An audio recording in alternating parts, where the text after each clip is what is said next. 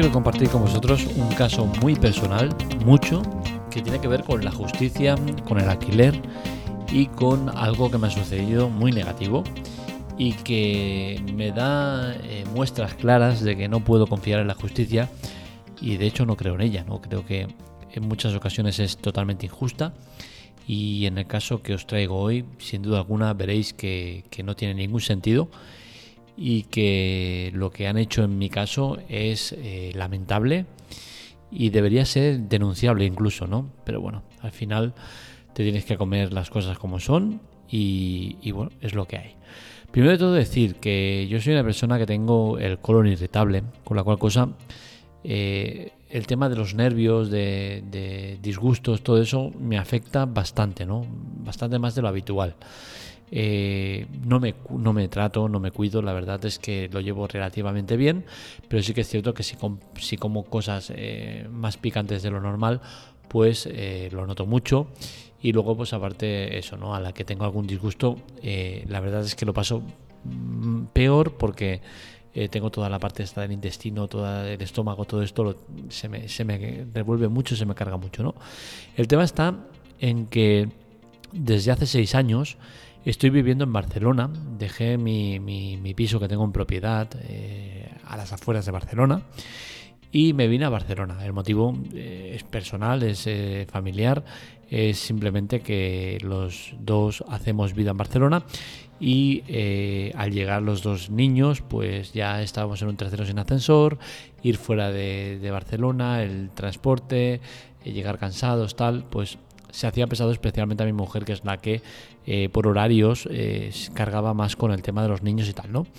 Entonces, bueno, eh, nos vinimos a Barcelona y el piso lo pusimos en alquiler porque no era posible venderlo. Sí que es posible, pero perderíamos dinero, ¿no? Con la cual cosa tampoco queremos endeudarnos más de lo que ya estamos, ¿no? Entonces lo alquilamos a un precio normal, nada desorbitado, precio de, suelo del mercado, eh, nos cubre la hipoteca y poco más. Y, bueno, el tema está en que eh, entran a vivir una pareja con una niña pequeña y resulta que, al segundo mes el chico me manda un mensaje y me dice, oye, que, quiero pagar 555. Eh, lo que estoy pagando, estos 700 que pago, me parece mucho y no, no quiero pagar eso, quiero pagar 555. Evidentemente le digo que no, que él tiene un contrato firmado y que tiene que respetar el contrato, que si no lo quiere, que, se vaya. Y él, pues muy ancho y pancho, me dice que, no, que o paga 555 o eh, deja de pagar. Digo, bueno, haz lo que tengas que hacer, pero no te voy a bajar el, precio del alquiler. Eh, tú tienes que pagar lo que tienes que pagar. Pues bueno, él cumplió sus amenazas y dejó de pagar al segundo mes, eh, con contrato firmado con, un seguro de impagos que tenemos. Suerte que lo tenemos. Y, bueno, ahí quedó el tema. Dejo de pagar. Con lo cual cosa yo el siguiente mes no lo cobro. Tengo que esperar todo un mes entero. Y al siguiente mes que tampoco lo cobro, cuando llega la finalización del plazo de pago, pues es cuando tengo que reclamar al seguro de impagos. A partir de ahí el seguro de impagos empieza a hacerse cargo de las cuotas. La manera de hacerse cargo es eh, eh, que durante un año ellos eh, te avanzan el, dinero que no, que no te han dado. Es decir, que tú llegado, mi contrato era pagos hasta el día 5, del 1 al 5 hay que pagar. El día 5, cuando no cobras, pues es cuando tienes que ponerte en contacto con, la aseguradora y decirles, oye, tampoco he cobrado este mes. Y ellos en 5 o 10 días te hacen el ingreso. Con la cual cosa ya estás yendo tarde a la hora de cobrar y malhumorado porque tienes que estar llamando para que para cobrar, ¿no? Bien, el tema está en que se pone la denuncia pertinente, se generan todos los trámites que hay que generar. Esto es importante tener el seguro de impagos por el tema este de, gestionar todo el tema de la denuncia, todo esto te lo hacen ellos, evidentemente, ¿no? Ya que pagas, lo hacen ellos, lo gestionan ellos y es mucho mejor que no que lo hagas tú, ¿vale? Eh, haciéndolo tú, posiblemente la cosa se vaya de madre y acabes siendo mucho más tiempo. El tema está en que este inquilino moroso eh, es un personaje de mucho cuidado, ¿no? Y es que eh, no tiene bastante con no pagar, que encima a los siete meses de estar en el piso por toda la cara, sin pagar luz, ni agua, ni gas, ni nada, o sea, sin pagar absolutamente nada, a los siete meses decide que, bueno, que como ya tiene una orden de desahucio eh, con fecha ya de desahucio y todo el rollo, pues decide que se va a ir a otro piso. Aquí ya es aburrido de tocarme las narices a mí y se va a ir a otro. ¿Qué hace? Se va a otro piso, deja mi vivienda, pero deja a gente, eh, digamos, un realquilado nuevo, un ocupa. A mí esto ya me acaba de destrozar, ¿no? Si ya eh, he estado siete meses sufriendo a diario el, tener a una persona dentro que no me está pagando, que no sé qué está haciendo, que no sé cuándo se va a ir y que a mí me ha generado muchos problemas, tanto físicos como eh, mentales. A nivel físico he perdido mucho pelo, eh, he tenido muchos problemas con el colon, lo he pasado mal, ¿no?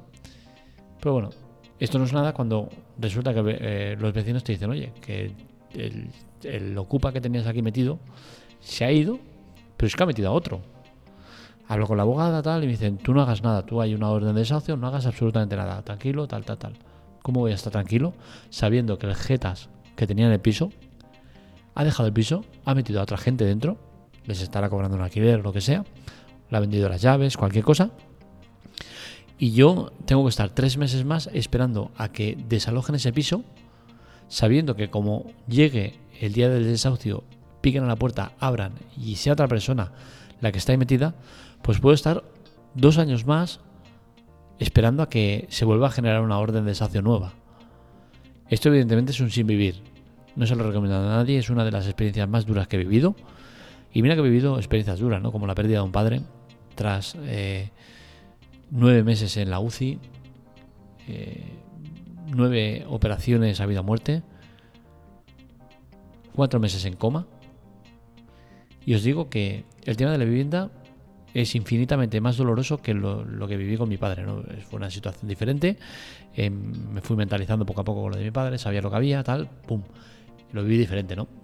Pero el tema de, tener a una persona en, tu vivienda, algo que has comprado tú con tu esfuerzo, que has eh, estado presente en la reforma del piso, porque lo has hecho tú, lo que no has podido hacer, te lo has, contratado, que has estado metido de lleno, que está ahí toda tu ilusión, que la dejas pausada porque necesitas irte de ahí y que la persona que entre eh, haga lo que hace, es increíble, ¿no?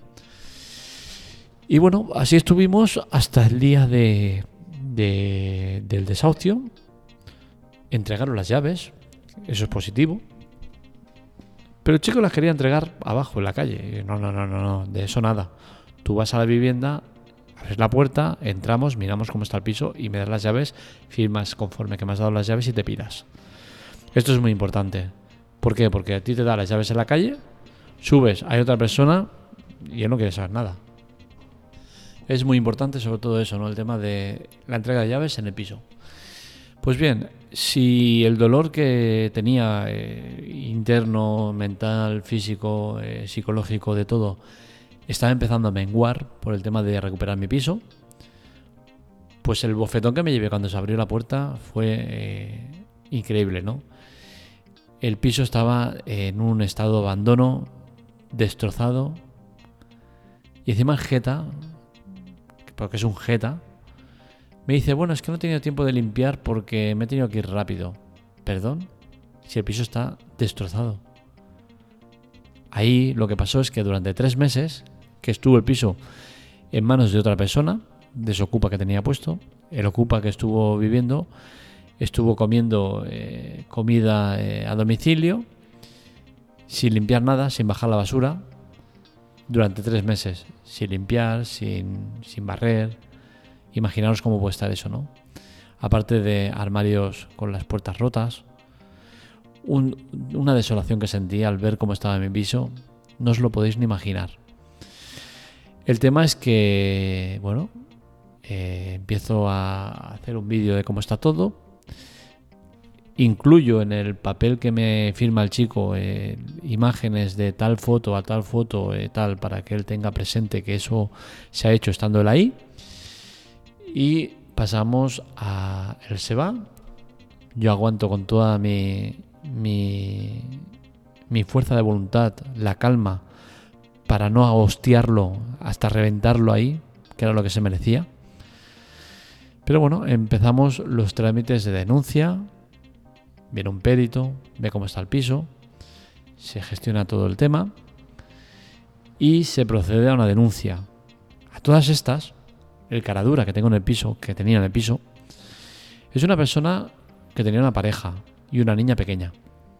Ambos trabajaban en unos grandes almacenes, unas grandes superficies de venta de electrodomésticos. Ambos con sueldos buenos, si no, no hubiesen pasado el seguro de pago, pero tampoco sabemos eh, de dónde venían ni a dónde iban. Sí que sabemos que tiene una niña pequeña, de 2, 3, 4 años como mucho cuando entraron en el piso. Pues bien, el tema es que, que se procede a hacer todo el tema este de, la denuncia y eh, mientras se gestiona todo esto, que pasan meses, evidentemente yo el piso lo tengo que, que volver a alquilar. No voy a tener un piso vacío y voy a estar pagando eh, la hipoteca y el alquiler que tengo en Barcelona. Mientras se va gestionando esto, no se me, no se me permite hacer nada hasta que no, venga, no venga el perito y haga todos los trámites que tenga que hacer. Todo esto tarda días, incluso creo que fueron semanas, un par de semanas o así. Durante ese tiempo, en el piso no puedo hacer absolutamente nada. Imaginaros eh, eh, cómo estaría yo viviendo la situación, ¿no? Bien, se inician los trámites, hace todo lo que se tenía que hacer y eh, una vez ya han tomado nota de todo lo que hay, tal y cual, pues ya puedo proceder a, reformar el piso, a adecuarlo para volver a, a, ocuparlo, no, perdón, a alquilarlo. Bien, eh, el hombre en cuestión, el sinvergüenza, había dejado dos meses de fianza, 1.400 euros, que me sirvieron para cubrir parte de, lo que había. No todo, porque había muchísimas destrozas, pero sí que me dio para, cubrir gran parte porque el piso estaba vacío y, entonces pues eh, no había eh, nada material más allá de algunos armarios que hay que, también se tuvieron que reparar, eh, cosas rotas y grifos, tuberías, eh, muchas cosas que estaban rotas, que el seguro no cubre, porque te dice que es un desgaste, con dos cojones, te dicen, oye, mira, sí, una tubería rota, un grifo roto, pero es desgaste. Mm, vale, perfecto. Entonces el tema está en que, bueno, al final tuve que poner dinero en mi bolsillo, pero dentro de, todo lo grave, pues nos quedamos con que al final entre 1.000 y 2.000 euros es lo que tuve que poner, aparte de lo que había del tema de la fianza y con, esos 3.400 que por ahí ya, ya se hizo, ¿no? ¿Qué sucede? Que todos los presupuestos, presenté dos o tres presupuestos que me exigía la, compañía de seguros y todos los presupuestos estaban por encima de los 3.000 eh, euros, ¿no? Con la cual cosa, esos 1.400 euros de fianza no llegaban a cubrir nada. Entonces se acepta el presupuesto, eh, que también se lleva a juicio. Entonces el, el juez, pues al final determina que eh, el, moroso se debe hacer cargo de las cuotas impagadas y eh, una cantidad muy simbólica que me parece que al final fueron eh, unos 400 euros que me tenían que dar a mí, ¿no?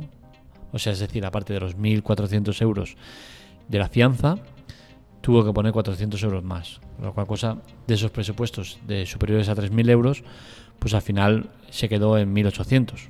Pero bueno, es lo que digo que fueron entre 1.000 y 2.000 euros que tuve que poner yo de mi cuenta. Y, bien, el tema está en que, vale, el juicio queda sentenciado, ni se presenta, evidentemente, no esperábamos menos, y se le condena a eso. ¿Qué sucede?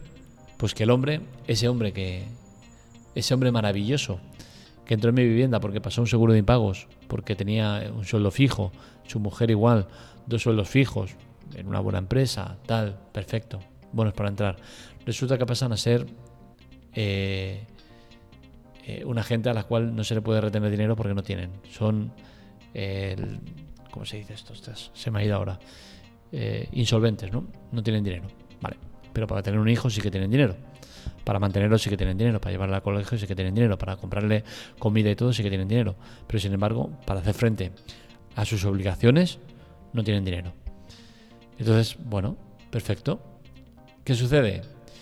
Que mi deuda eh, que me deben a mí 400 euros, porque lo demás eh, se ha cubierto con, con el seguro, esos 400 euros los voy cobrando de manera puntual.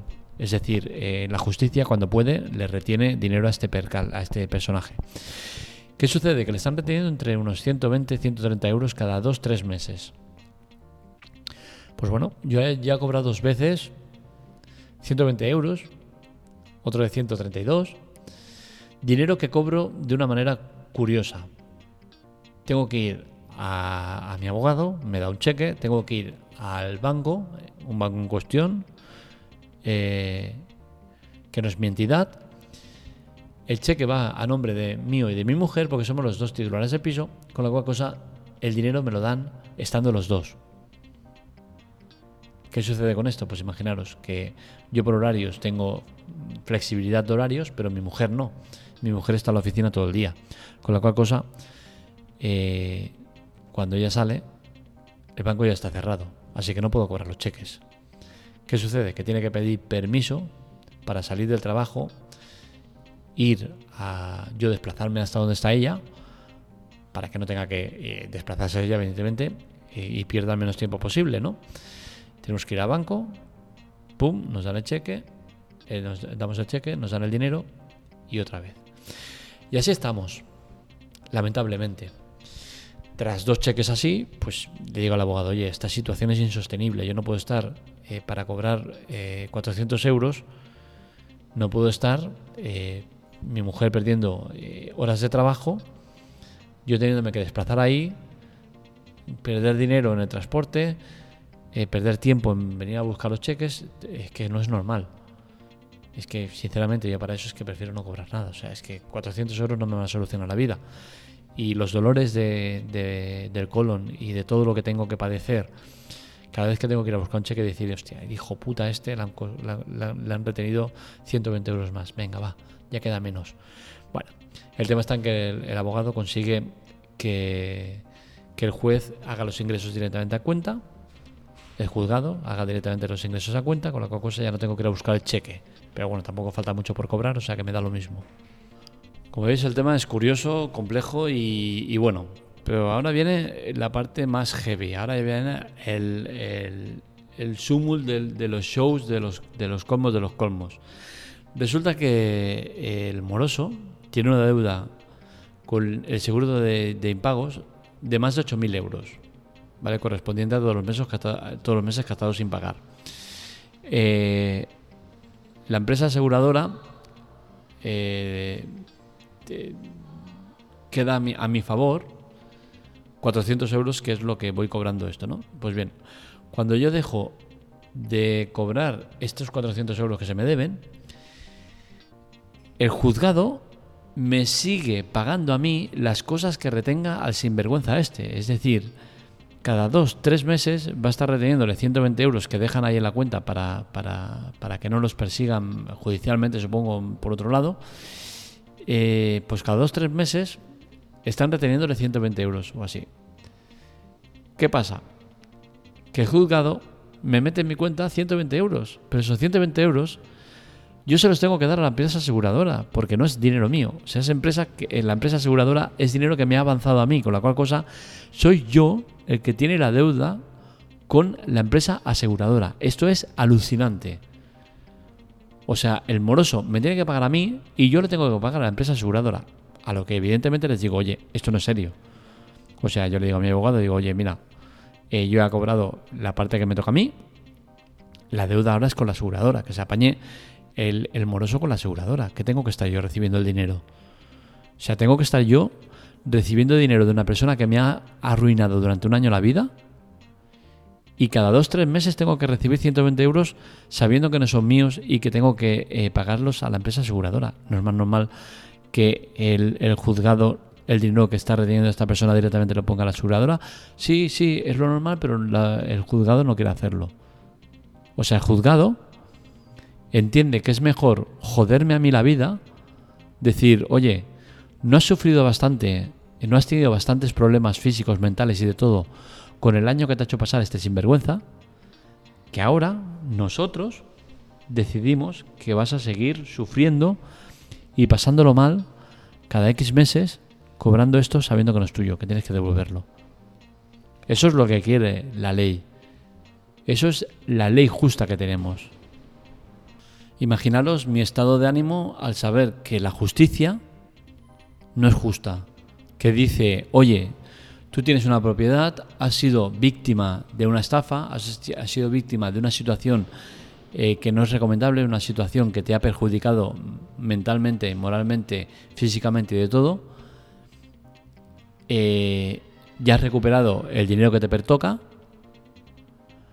Cerramos página y ya disfruta de la vida, relájate. No, la justicia dice no.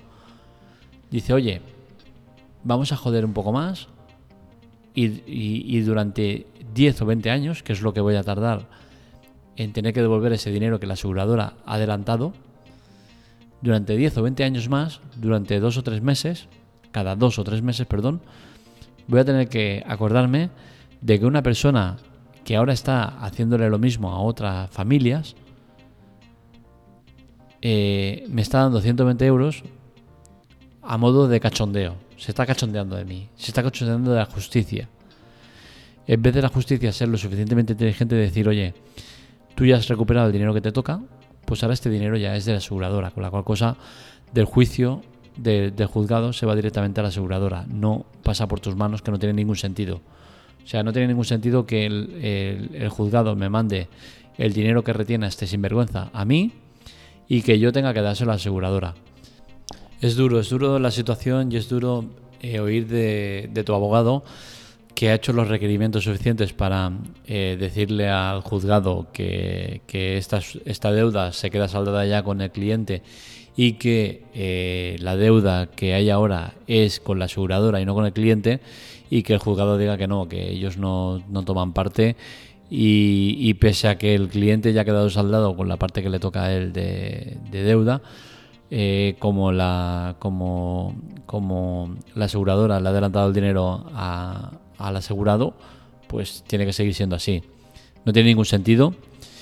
Y, bueno, al final esto te deja ver que la justicia no es nada justa y que como siempre se pone del lado de, las grandes empresas, ¿no? Porque al final eh, para la empresa eh, entiendo que, le da igual que el pagador sea yo o sea el deudor, ¿no? Es simplemente eh, un concepto.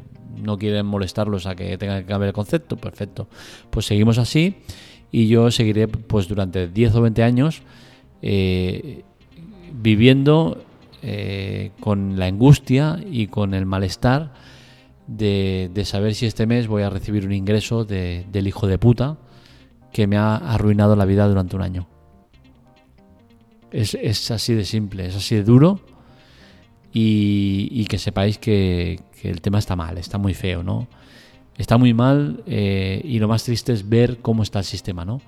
Que a nadie le interesa cambiarlo, las inmobiliarias las primeras que no van a querer cambiarlo. ¿Por qué? Porque eh, un archivo común donde este pedazo de cabrón se le ponga por, el, historial que tiene y que no vuelva a poder alquilar un piso en ningún sitio, pues es muy sencillo, ¿no?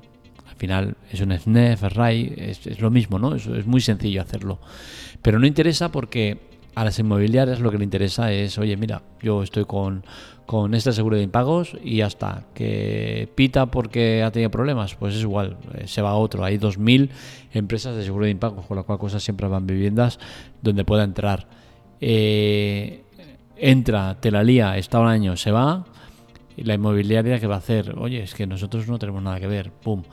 Eh, vas a volver a poner el, piso en alquiler y ellos van a volver a ganar dinero con, con, esa, con ese alquiler, ¿no? Con la cual cosa ellos no tienen intención ninguna de, cambiar el sistema y el juzgado parece que tampoco, ¿no? Parece que es mejor estar cargados de archivos y, retrasar los juicios y las cosas año, dos años, tres años, que tener todo eh, más tranquilo, que no tengas que molestarte en tanto papeleo, porque el sistema propio se encargue de eh, evitar que, que pasen este tipo de cosas, ¿no? Pues nada, seguiremos sufriendo y seguiremos esperando pues que no me, genere un problema más grave como un cáncer, un tumor eh, o un infarto, situaciones de este estilo. Es extremo, sí, no llego a este punto, ¿vale? Llego al malestar, bastante malestar, de, no llegar, de estar incluso ese día, dos días sin comer ¿eh? se me cierra el estómago, se me, duele, me, lo paso mal, ¿no? La, la, realidad es que lo paso mal pese a que soy una persona que aguanta el dolor eh, a extremos altos, ¿eh? Soy una persona que llevo muy bien el tema del dolor, pero en este caso, pues el dolor lo llevo bien, pero el cuerpo en sí, pues reacciona como reacciona. Y ya os digo, durante estos casi año que he estado con el piso así, con este pedazo de cabrón metido dentro, eh, he pasado muchos días sin comer. Nada. O sea, beber un vaso de agua como mucho, no entraba nada. Y todo eso, pues, por desgracia, pues, bueno, podría también denunciarlo incluso, ¿no? Podría intentar hacer algo, pero es todo perder el tiempo, es todo ver cómo la justicia siempre se va a poner de lado del criminal, ¿no? Porque manda narices que a ti te dejen el peso destrozado, armarios eh, con las puertas rotas, de arrancadas, de estar arrancadas, eh, eh, cables arrancados, eh, tuberías arrancadas y que te digan que no, que eso pues no pueden determinar que haya sido él, que puedo haber sido yo por ganas de, perjudicarlo más o que simplemente que es desgaste, ¿no? Entiendo que hay una mala praxis desde el momento que tú ya sabes que hay un alzamiento, hay una orden de desahucio y llega el día, pues sabiendo que es una persona amorosa que lleva un año sin pagar, pues qué menos que enviar a un eh, juez de paz, a un intermediario que medie y que diga, oye, pues certifico que todo lo que está presentando esta persona está como estaba cuando entrara en el piso, que no hay manipulación ninguna de ningún tipo. Pero bueno, eh, para eso se necesitaría personal, no hay ni ganas de intentar hacerlo, nada, por remediarlo. Con la cual cosa, estamos así, con una justicia que no es nada justa. Hasta aquí el podcast de hoy, espero que os haya gustado este y otros artículos los encontráis en lateclatec.com para contactar conmigo, redes sociales, Twitter, Telegram, TikTok y demás en arroba lateclatec y para contactar conmigo en arroba marmelia. Os recuerdo que es importante colaborar, chollos y ayuda en la nota del episodio. Ambos son temas relacionados con Amazon que a nosotros nos proporcionan beneficios, beneficios que salen de Amazon. No salen ni de ti ni del vendedor, siempre de Amazon. Por un lado tenemos promociones que os ofrecemos, de servicios de Amazon que os ofrecemos gratuitamente sin permanencia y sin poner nada. Y por otro lado, compras que podéis hacer en Amazon de productos recomendados que nos dan mucho dinero. ¿Vale? Eh, mucho dinero entre comillas. Estamos hablando de 20 eh, céntimos, 30 céntimos, 50 céntimos, un euro por ahí. ¿Vale? No os penséis que me están dando a mí una burrada. Siempre sale de, Amazon. Y eh, si no os interesa ese producto, pues si a nosotros nos decís el producto, también os hacemos el referido en un momento y nos dan también dinero por ello. Y si no, con abriendo uno de nuestros links en las 24 horas siguientes, cualquier compra que hagas en Amazon de cualquier tipo, también será una ayuda que nos dan. Siempre insisto, sale de Amazon, nunca de vosotros ni del vendedor. Hasta aquí el podcast de hoy. Un saludo, nos leemos, nos escuchamos.